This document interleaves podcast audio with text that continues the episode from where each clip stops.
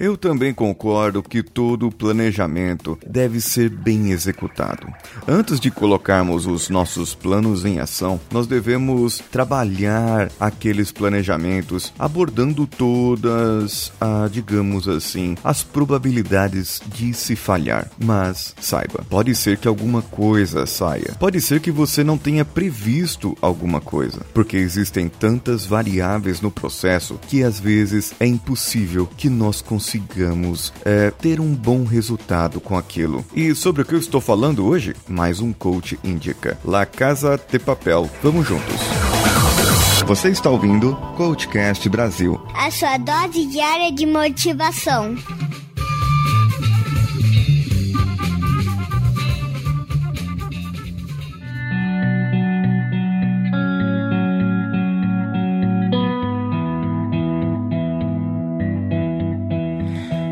Stay with you, if I'm choosing wrong, I don't care at all.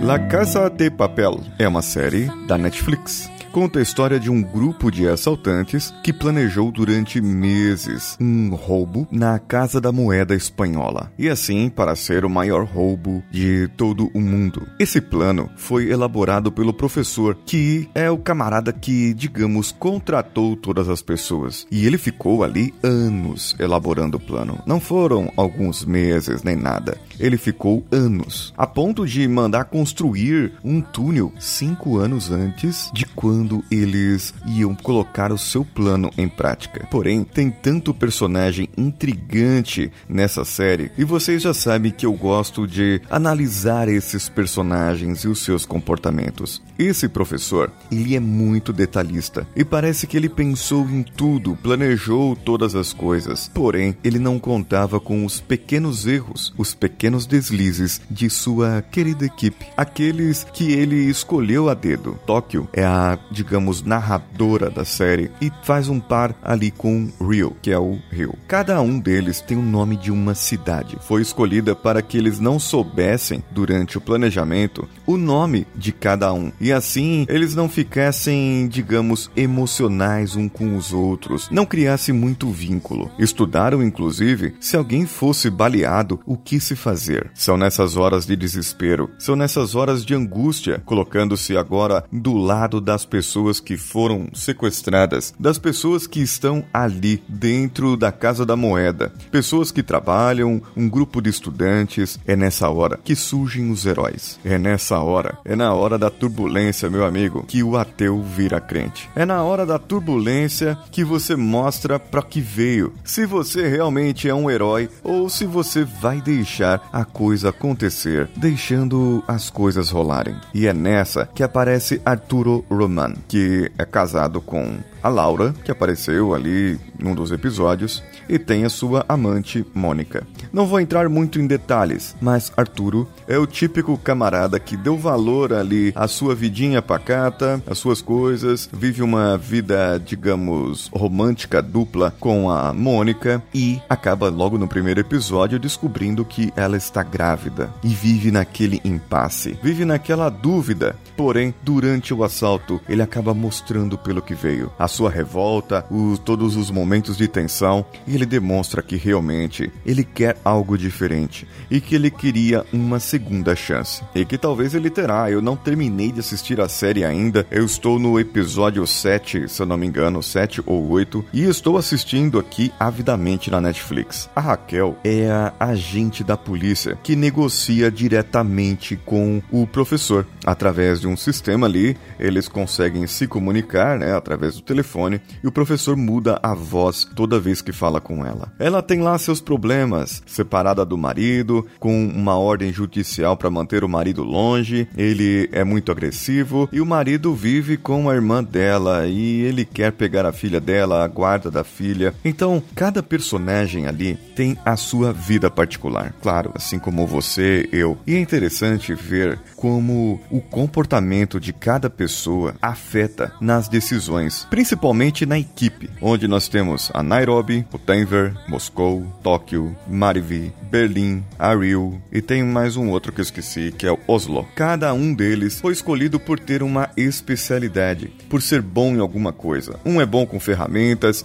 outro é bom com a falsificação, que é no caso da Nairobi, e cada um mostra o seu lado humano, o seu lado que você tem, as suas fraquezas. Afinal de contas, não existe perfeição, ser perfeito. Nós buscamos a perfeição a todo momento e todos nós temos os nossos pontos fracos. Porém, o que o professor fez foi reunir toda a equipe e trabalhar cada um com seus pontos fortes. Berlim é o mais perigoso ali de todos e é o líder interno do grupo. Enquanto o professor fica coordenando do lado de fora e monitorando todo o progresso, Berlim é o camarada que comete as piores coisas, digamos assim, e que lidera a equipe lá dentro. Na própria série, há um episódio onde dão o perfil desse Berlim. Então, você vai ter que assistir para você poder verificar o que acontece ali.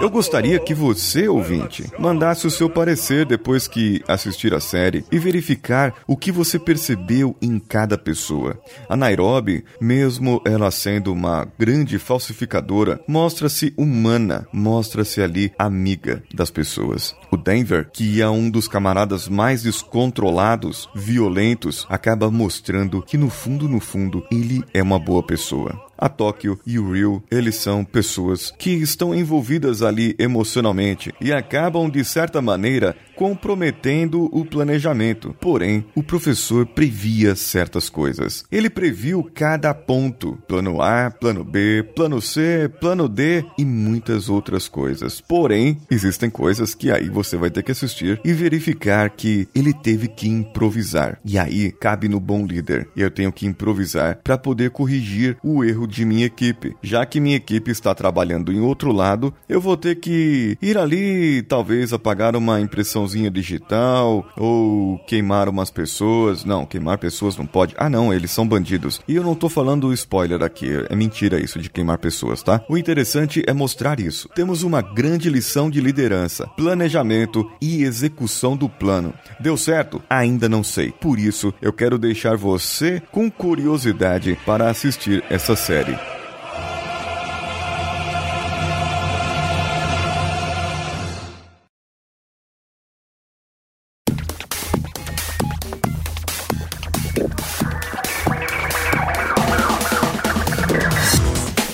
Mande para mim as suas considerações no e-mail contato@coachcast.com.br ou ainda pode comentar diretamente no site no coachcast.com.br. E nas nossas redes sociais você pode entrar lá e fazer o compartilhamento dos episódios, além do comentário também, claro. E faça como o Felipe Machado, que foi lá no apoia.se barra coachcastbr e deixou o seu apoio financeiro financeiro para o podcast. Além do padrim.com.br barra coachcastbr, onde temos ali Laurêncio Santana, Olavo Montenegro, Matheus Mantuan, Guilherme de Oliveira, Gustavo Guedes, André Carvalho, o Emerson do Megafono e o Márcio Altoé. Todas essas pessoas estão ali oferecendo o apoio financeiro para nós. Participe você também e veja qual recompensa poderá estar de acordo contigo. Eu sou Paulinho Siqueira, um abraço a todos e vamos juntos.